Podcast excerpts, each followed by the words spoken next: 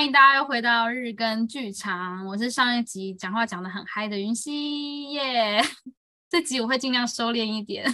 不要收敛，千万不要，我喜欢这样，我超清楚。谢谢云溪，我是雨辰。上一集云溪跟我们分享了很多他在不管在影视表演或是在剧场表演里面的辛酸和快乐，还有各种极限挑战的拍摄。那我们这一集回到一点点你之前创作过的作品好了。其实我最好奇的是线上的剧场到底是什么？样的一个经验，嗯、那是其实蛮有趣的。其实那个作品也是因为三级警戒，所以才会有这样的一个呃作品的发想。当时就是其实是有嗯、朋友找我去呃做他的线上展演的一部分的一个小小的呈现，很短，大概可能三五分钟。那那时候就觉得那个概念蛮有趣的，就有点想要把它完整发展成一个就是独立的小作品，所以就。延伸下去，那其实，嗯、呃，那个方式也怎么讲？就是应该说，这个作品的灵感其实是来自于过去的一些的看演出的经验，然后自己就是把它觉得，哎，如果那种现场的经验转换成线上，可以怎么做结合这样子？然后就想到了可以用一个第一人称的视角，然后去让观众好像那时候的，就是呃，故事是这样讲，就是。呃，我是那个我们那个作品叫做《游梦人》，然后我是一个梦境导览员，然后我会让我会跟观众进行意识的连接，让观众进入我的大脑，然后看见我看见的地方，然后我们会来到一个意识的边界，这样子，它是介于现实与梦境之间的一个小空间，然后里面会有一些很有趣的启示，反正就是透过这种第一人称视角，让他去看我在。的一个房，算一个房间的一个布置这样子，然后后来还把它拉到户外去做，对，然后那时候对那时候发想就只是很简单，想要试试看这样的一个线上创作，因为毕竟不能做实体嘛，所以想说那我还有什么方式可以继续创作，然后又在想线上剧场是什么，因为如果我只是我只是丢一个过去的影片，或者我现现在录了一个类似我们的直直播秀，然后丢在网络上，那它就只是一个影片，它跟线上剧场有什么关系？对，它就是一个可能一个剧场记录，或者它基本上就是一个影像了。因为我觉得线上剧场的可贵性在于当下即时性跟互动，所以我觉得那个互动性一定要有，所以我就尝试了这样的方式。呃，观那时候第一个版本《幽梦一》的时候是一对一，就等于跟观众互动。所以很多观众的回馈说，嗯，有点像在玩心理咨商还是什么的，还蛮有趣的。那时候收到蛮多反馈的，然后有当时也有试过多人版的，那三那时候玩三个人的时候，他们说感觉有点像是线上版的密室逃脱，哈哈，就很好笑。然后也有观众因为这个演出有一些很心灵的释放吧，所以我其实是那时候觉得还心灵蛮富足的，就是做这个演出，然后观众很有些观众就是满满的收获这样子。他的创作过程的思路，跟你在做一个剧场创作的时候想的事情，跟在意的事情和要去解决的事情是一样的吗？非常不一样。对，基本上线上创作就是想的更多是嗯、科技上的问题，剧场可能要想的是嗯、演员的走位啊，或者是反正其实都是画面上好看，但那个画面现场看哇，这个灯光这样调好美哦，但是用手机拍就是用那个镜头哎。根本看不出来，所以你很多呃设计是要更符合，就是你的观众的媒介。我觉得在技术的东西其实花蛮多时间去协调，就是很多呃网络的问题需要被解决，然后不只是你的网络端，连呃观众的网络端就也常常会有问题。然后还有一件事情要处理哦，就是观众他的那个场域的氛围。所以我在那个演出的通知信，我就会写说，就是希望你们可以找一个安静的小角落，或是自己一个人房间，如果可以把灯关掉最好之类的。反正就是会希望他们对他们在观赏的环境也有一些要求，因为那个也会影响蛮多的。因为我有朋友就是他刚好他有看测试版跟正式版，然后他说他测试的时候就是在一个比较开放式的空间，跟他。后来又再来看了一次，是在一个自己的房间，然后把灯关掉。他说完全不一样的体感，所以我觉得就很多东西，很多细节是，呃，一般的剧场演出是不会遇到跟不会碰到的。对，但也有些就是现场演出的一些问题，你不需要解决，这样，因为就是没有现场。这样是不是比较省成本啊？不用租空间。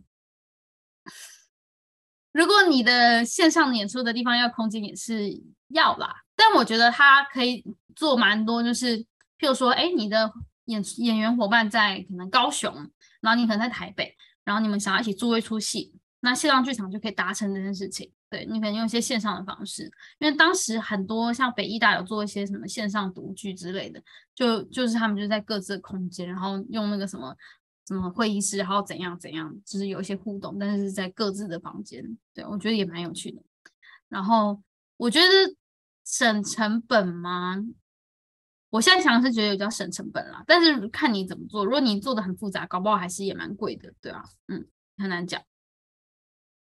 你有没有做过觉得成本真的超高的舞台剧制作？呃，你说我去当演员吗？对，就是参与过、嗯、经历过的都可以。嗯，成本超高哦。想一下，哎，好像，哎，我参与的好像都没有到成本超高。我想一下，嗯。对，好像都没有到成本超高，顶多就是大家自己搭布景、搭台的那一种，就租场地，然后是搭一个类似实景的那种。对，然后因为我还蛮多应征上都是比较小剧场的，所以我们就是各种东西都是 能省则省，反正就是那个规模没有那么大的，对，所以就没有遇过那种像什么音乐剧那种感觉超花钱的制作，就还好。那有很赔的制作吗？呃，哈哈哈，呃，我 我之前我之前有我曾经有自己编导演一个作品，就是算是我的第一个剧场的制作。当时呢，就想要把它搞得蛮，就是想要把它搞得有点，因为我做的是比较魔幻写实的题材，想要就是让它有点科技感啊什么的，也是配合因为我的呃那个整个就是故事概念这样子，然后最后就。自己也花了蛮多钱，因为我我就是不想要让演员都没有拿到配，我就是自自掏腰包出所有演员的，就是那个演出费用。然后后来因为就是灯光上有做一些比较特别的设计，所以灯光也花了很多钱，然后是完全超出我的预支这样子，就是那个预算这样子。然后反正那那场真的是花我不少钱啦，但是可能听起来算是很小的费用，但是因为。本人没有很有钱，所以就是觉得还蛮多钱的，对。然后当时就第一次自己做演出嘛，所以就是一个就是没有什么名气的人，所以也没有什么观众，对啊，就买票观众也不多，所以其实就是没有什么赚，所以就是花不少钱的。不说赔啦，说这这是投资，投资啊，没有回收的投资。对啊，有啦，有回收，就是我获得一个剧场影像的作品。哈哈哈。就是我有录啦，我拍起来，就是我有个作品这样。好烂，这么多作品里面最喜欢是哪一个？我当演员的部分嘛，如果是我想一下，嗯嗯，如果是以我想一下，诶，如果是以角色来讲的话，就是我演过我觉得最有趣的角色，是我。的第一算我的第一出实验剧场的舞台剧，就是那时候是 audition 欧上的，然后那时候我是演，呃，那个剧那个剧叫水母，然后是在一个排练场叫雪场蟹的空间，那空间现在已经收掉了，QQ 就是做的一个演出，然后概念就是我们四个人被关在一个地方，然后有老师，然后我是演学生，然后有我的同学这样子，然后我们被关在地方，然后有点类似像。那个什么生存游戏的感觉嘛，就是我们必须要逃出这里，但是我们不知道怎么出去，然后被关得很，一定要就只有一个人可以逃出去，然后其他人可能都要死之类的，类似那种题材，就是有点黑色，算是有点黑色幽默吧。当时饰演一个就是傻白甜的角色，然后表面傻白甜的那种乖乖牌学生，那实际上是策划这一切，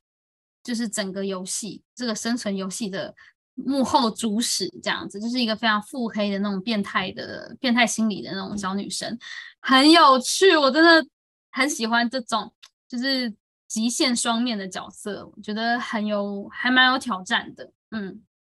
然后当时就觉得可以演到这个角色很还蛮开心的，对啊，算是我很印到现在印象很深刻的。你是不是特别喜欢演坏人呢、啊？哎，呀，被发现了，因为我可能我的形象跟长相就是会让人家觉得是一个邻家小邻家女孩吗？很乖还是什么的？对，所以我内内在其实还蛮有一个叛逆的心，然后小其实小时候也是蛮乖的啦，也是是就是乖乖念书的孩子。嗯，然后对，但其实内内心很叛逆，最讨厌人家说我乖了，哼。那你现在如果没有很乖的照着传统觉得安全的路线走，家人会担心吗？你你家人还好？呃，你家人会担心吗？他们哦，他们因为我都跟他们说我有在教英文啊，所以他们就会觉得哦，英文老师不用担心这样。哦，对，还有教学，对我他们会蛮常担心的，但他们表面都会说我很支持你这样子，但实际上就还是会问你说，你这样要不要找一个什么稳定的工作，有没有稳定的什么收入之类，就还是会讲这些啦。对，那我就会跟他们说，对我我很想要再找一个一个有赚钱的兼职，但是我没有时间。我觉得就是感觉身边大概八成以上的，嗯、就是走这个。不管是剧场还是表演圈的朋友，家长都会就是有这样的疑虑跟担心，所以我觉得，嗯，算是一个必经之路吧。就是你需要去抗衡，因为你走了一条并不是大众选择走的路线。那那你就，我觉得有些东西就是必须要承担的。你不能选择了这件事情，但你只要它的好的，你不要它的不好的。它一定就是有好有坏，对啊。所以我就是慢慢就是接受，然后。嗯，就是把自己的物欲降低。我现在都没有在跟人家约什么下午茶了，你知道吗？就如果人家要跟我约什么聚会出去玩，说那我们去运动好了，比较健康这样子。然后就是都约什么爬山啊，或者踏青之类的。然后吃东西啊，随便吃吃就好了啦，便利商店。哎、欸，我也是哎、欸，你知道我前一阵子就有大学同学，也是戏剧系毕业，但他现在就是。放弃这条路了，他就是觉得他要乖乖去赚钱，然后他就一直约我喝酒，我就跟他说我最近真的有一点困难，然后他跟我说没关系，我真的好想喝，请你喝，跟你喝酒，我请你好不好？你出来，我也太可悲了吧！不要这样，有人请我喝我才会去，哎，我自己掏钱的我也不去。对啊，我们就很好笑。喝酒超贵的耶，我我我我可以我可以接受，我约可能呃谁什么，譬如说某个朋友家，我们三五好友大家聚会，然后我去便利商店买那个酒喝，这样这样喝酒我可以啊。但是约外面的酒吧都哦，算了算了算了，我调给你，我调给你。那到底为什么演戏呢？哇，这个问题哦，我觉得这个问题真的就是。不断的在这条路上，你会不断的被问，然后你会不断的一直在重新思考，对，我为什么要做这件事情？然后我有发现，就是我一开始的理由跟我走到现在想要继续下去的原因，已经慢慢不一样了。一开始只是因为想要有更多的生命的体验，因为我觉得演员他可以经历各式各样不同的生命的角色，这样子，可以，你可以。呃，做一个行业，但是你你就等于做三百六十五行之类的，然后就是有很多不一样的体验，然后但是后来又发现，哎，我透过这个过程反而是更加的认识自己，然后知道自己其实还有很多不一样的面相，然后再再到慢慢后来就是发现，哎，我可以更加的理解别人，就是。嗯，你可以理解说，哦，原来就是这个人为什么会这样想？因为你在做角色功课，你可能要去研究你的角色。他就算是个坏人，他为什么要做这件事情？他一定有一个他正向的原因跟理由。所以其实花就是会变得说，你可以慢慢去更理解人是什么样的个什么样的状态这样子。然后也嗯，想要继续做这件事情，现在的原因是我觉得好像有种莫名的使命感嘛，就是我会觉得说。哦，当我拿到这个剧本，我感觉到这个这个角色他的内心的很多的东西，他想要被看见的，他内心的脆弱，他的需求，或是他的他的愿望、期望之类的，就只有我看见了这些东西，而也只有我可以用我的这样的方式，我自己的诠释的方式去去表达，然后可能间接让呃观众有些共鸣，或者是同时有些思考，甚至可以对他们人生产生一些小小的、微小的帮助或影响。我觉得这件事对我来讲就是很很有意义的，就觉得好像我真的能够为这个世界、为这个社会做一点什么事情，然后透过就是表演这件事情，透过或是创作这件事情。像我这是嗯九月我想要做的那个个人的 solo，它也就好好像我为什么今年想要做一个自己的 solo，然后我这次选的时间蛮特别，我选在我生日的当天，就我做我的档期是九月二三到二五，我是二十四号，九月二十四号生日这样，然后我其实一方面是想要给自己一个仪式感，一方面是我想要透过，因为这个演出基本上是在讲我的故事，我自己的故事，然后我用了一个嗯我觉得蛮有趣的形式去包装。去去做这样子，然后我也想要透过分享这个故事，去跟大家找，就是让大家有些共鸣，去去思考一些问题这样子。然后我这这个主题蛮特别，叫做“没有完成的展演”，就我的演出名称叫做“没有完成的展演”，就是想要探讨什么是成功，然后完成是什么，什么一件事情完成到底是什么，然后一个没有被完成的作品。或是一个没有被完成的演出，它有价值吗？它它值多少钱？它它之于大家有什么意义？因为我自己的生命过程中很多事情我都没有完成，包括我的大学学学业我也没有念完。然后我我以前是学我我大学是念服装设计，对，然后后来。大二我就决定要休学，因为就是不想要，没有想要继续往这条路走，这样我就开始去表演的领域探索跟学习。嗯，就是我人生中真的蛮多事情都没有完成，一方面也是因为我动作很慢，就是譬如说可能上画画课，然后大家都画完了，然后下课了，然后我还没有画完，才画一半之类的，就是很多类似的事情。所以我想要透过自己的人生过去，然后透过一个像展览的方式去展现。然后这个展览一开始是一个展览，到后面它会转变成一个呃，算是演出。所以我这个作品叫做展演这样子，因为是它既是展览又是演出。然后透过我去展示我的过去的这一些看似一事无成、看似没有完成、有点失败的那个状态，然后去去反问社会一些问题，嗯，然后也是跟是跟跟大家分享吧，因为我觉得现在这个世代的资讯太快。然后太多了，所以变成说，嗯，没有办法像以前的人，可能哦，我决定要做什么事情，一做就是一辈子。现在的人没有，就可能几个月就换了，几个月又换了这样子。那就是在这个时代下面的我们是什么样的一个呃状态，或者是为什么我们会有这样子的这个世代的小孩，为什么是这样的一个状态？然后去分享，然后我觉得也是对大众的提问吧。对啊，好棒哦！欢迎来看戏，而且我跟你说，对，哦哦，我还没跟我还没讲完这个演出，呃，没有门票的定价，因为我我觉得一个没有完成的演出，我不知道怎么为它定价，所以我演出我是想要做一个表单，大家先登记，然后登记缴一个保证金，你只要一入场，保证金就退给你，然后演出这个就是整个演出活动结束以后，我再请你为我这个作品定价，然后告诉你，告诉我为什么你要定这个价格。太有趣了吧，这超有趣的，你不怕赔吗？哎呀，已经赔了这么多档，就这样了吧？每档都会赔啊？不是啊，那那你会像就是结婚收红包那样记一下谁给多少吗？就是我我的做法会是，呃，大家入场会拿到一个信封，然后信封里面会有保证金，就保证金我大概就是。我目前抓到这个三百块，就是每个人就会还你是三百，然后里面还会有一个小的、小的类似红包或是信封的袋子。演出结束后，就是你可以再决定，哎，你看完这样的一个没有完成的展演，你想要给他多少的费用，或是你觉得，哦，天哪，没有完成，失败，不想给这样子，我也会接受。其实我觉得也是对我来讲是一个实验吧。其实我遇到这个场地主蛮发心的，他没有高昂的那个场租费用这样子，所以。啊、所以就是还算是在我可以掌控的成本预算方面，可能会花点钱在就是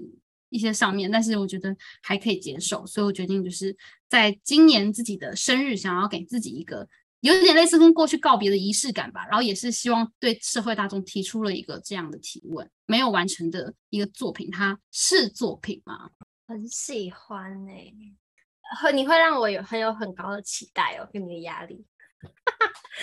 完了完了，我现在超紧张了，我觉得那个压力好大。如果就是就是公布卖票，然后就做做到一半没做好，就会跟人家说，因为我是一个没有完成的展演。展演，但我觉得你就是会把它做得很完成诶，怎么办？对啦，因为我之前应该说这个演出怎么来的？一开始是我在我在小剧场学校上课的时候，有一次做呈现，然后老师好像那时候规定我们就是只能做 solo，不能找演员，不能找大家一起这样。然后我就在想要做什么，然后就想到了呃。这个东西自己想要讲的这件事情，好像可以用一个类似这样的方式去讲。然后那时候试做了一次，呃，同学反馈蛮好的。然后还有朋友就私下，同学私下跟我说：“哎，我觉得这个作品你一定要把它做出来。”嗯，可恶，就他的那一句话，害我在那边两三年后在那边忙成这样。好，没有啦，对，反正就是觉得这件事情原来有人会想要听这个故事，原来会有人想要了解，所以想要去。讲讲看，嗯，在小剧场学校的经验怎么样？嗯，很，我觉得让我对剧场有呃另外一层认识跟了解，也有让我对表演有一些不一样的想法。我觉得，就是其实表演其实源自自己的需求，就是那时候校长讲，他说。不是剧场需要你，是你需要剧场，所以你来到这边。然后有的时候在剧场上发生什么事情已经不是重点，而是你来，你期待要进来这里的这个过程，然后踏进了这个地方，然后抛抛开了外面的那些 俗世的纷扰，然后在这边，然后很专注的，不管是上一个课，或者是呃做一场戏，或是看人家演一场戏的那个过程跟感觉，对啊。就是还蛮真的让我对剧场有些不一样的想法，但是如果你是一个好，对他们最近好像也要招生，顺便来帮忙 宣传一下。就是如果你是一个呃想要学习表演技巧，你觉得你想要成为一个很厉害的演员，你想要学习表演技巧的话，这里不适合你。对，它适合的比较像是你想要更 认识自己嘛，然后更。说自己的话这件事情，你想要，因为我是其实我也是来到小剧场学校，我才开始做自己的编导的创作，不然我原本其实都是接案的演员而已，没有没有尝试在做幕后或是创作这件事情。但这边就是很鼓励说自己的话，做自己的创作。然后，嗯，像我上的是三年制的课程，三年制的课程第一年几乎就是。嗯，一些剧场游戏、身体训练，或者是老师的一些经验分享之类的。其实你需要能够真的慢下来、静下来去扎根，就是上这课。那如果你只是想要求一个速成，你想要一个表演的技术，让你可以有很好的表演呈现哦，我也有其他课可以推荐你。这里没有很适合，这里真的很很修行啦，真的就是在修行。但是这个修行的过程，我觉得。对于我生命还蛮多的影响的，对，好像更知道自己为什么要在这里吧。我因为在小剧场学校也获得了一些实作的合作机会，因为，嗯、呃，我后来跟一个剧团叫做三日淡然，三天的三，就三日三天的那个三日，然后淡然是。淡水的淡，然后自然的然，就是跟三日淡然这个剧团呢有一些合作。去年做了在松烟剧场，还有那个台中的幻幻戏剧节，有做了那个一个比较类似户外游走式、沉浸式的那种剧场的演出，这样子。那嗯，这个导演也是我在小剧校的认识的，就是同学。嗯，所以其实在这边的人会很多是想要做一些剧场创作的。呃，老师有时候也会需要一些可能幕后帮忙的人，然后也会就是找小剧校的同学，所以我觉得其实在这边的话，你是可以有一些，呃，就是就是那个叫什么学学校以外的人脉，对哦。然后偷偷讲一个，就小剧校他们比较不喜欢科班生，他们喜欢就是就是剧场 边缘人，就是反正是。应该就是因为科班生他们会有一个自己的系统，然后已经有一个自己的逻辑。那他这边的话是希望你找出自己的逻辑，找出你自己的表演方式，找出自己的路，而不是哦，就是学校的那一套这样子。嗯，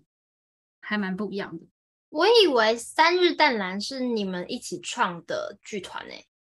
应应该说是团长创的，然后他找我当副团长，那也算一起创吧。对了，反正就是目前做的演出我都有参与，也算是共创。然后之前那个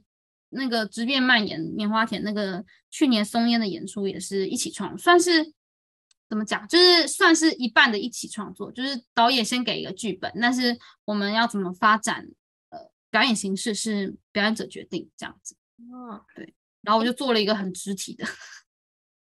我之前会注意到这个演出，其实是因为家园，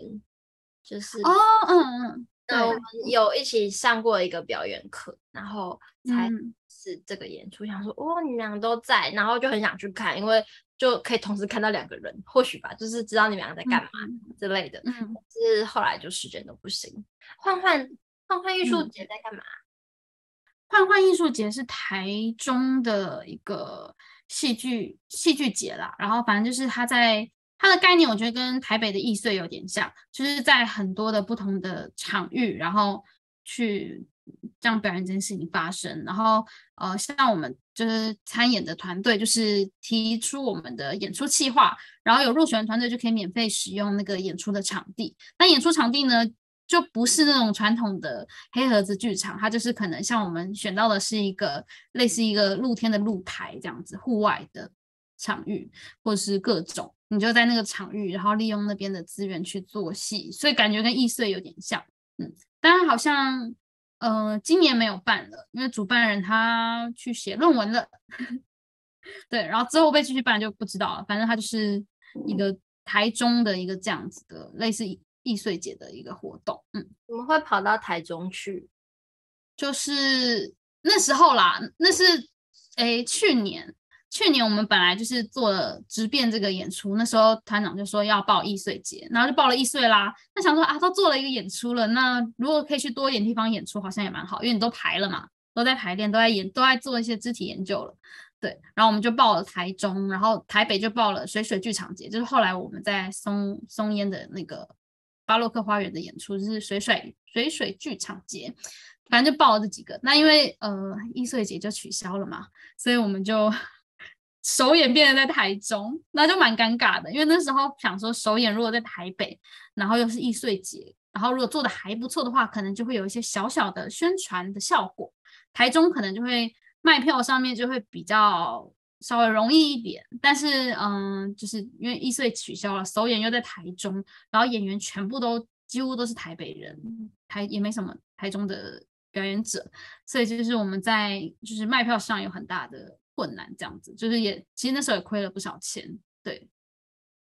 对啊，然后台北台北场就有稍微的拉回来一点啦，就是也就是打平而已，嗯。对，我们已经成本很低喽，然后还只是打平，就知道啊，对，剧场真不容易 啊。那那既然这么的不容易，嗯、我们九月的票房一定要好起来，不可以再了，啊、不可以。而且大家刚刚都听到这么精彩，哦、都还没有完成，还敢演没有啊？到底对，还没有完成还敢演对。到底是想干嘛？我们九月一起进剧场看看云溪到底想干嘛。好，我觉得能把人生这些没有完成的东西给给跟大家分享，其实需要一些勇气的。因为每个人一定都有一些觉得没有完成的遗憾，嗯、但不一定愿意正视它，也不一定愿意讲。所以云溪有这个勇气，我觉得是身为表演者很可贵，然后也。非常非常非常非常应该要去看他的理由。我们九月要剧场见。这一集我们 聊了一些，不管是在线上的展演，或者是线下展演的一些创作的旅程。下一集呢，其实我蛮想要聊聊去做小王子星球空服员的工作，这算是沉浸式剧场吧。之类可以，沉浸式剧场我也可以再讲两集，这样 没有了？还有一百集要录啊！好好 好，那我们这一集就先到这边喽，谢谢云溪，拜拜。好，拜拜。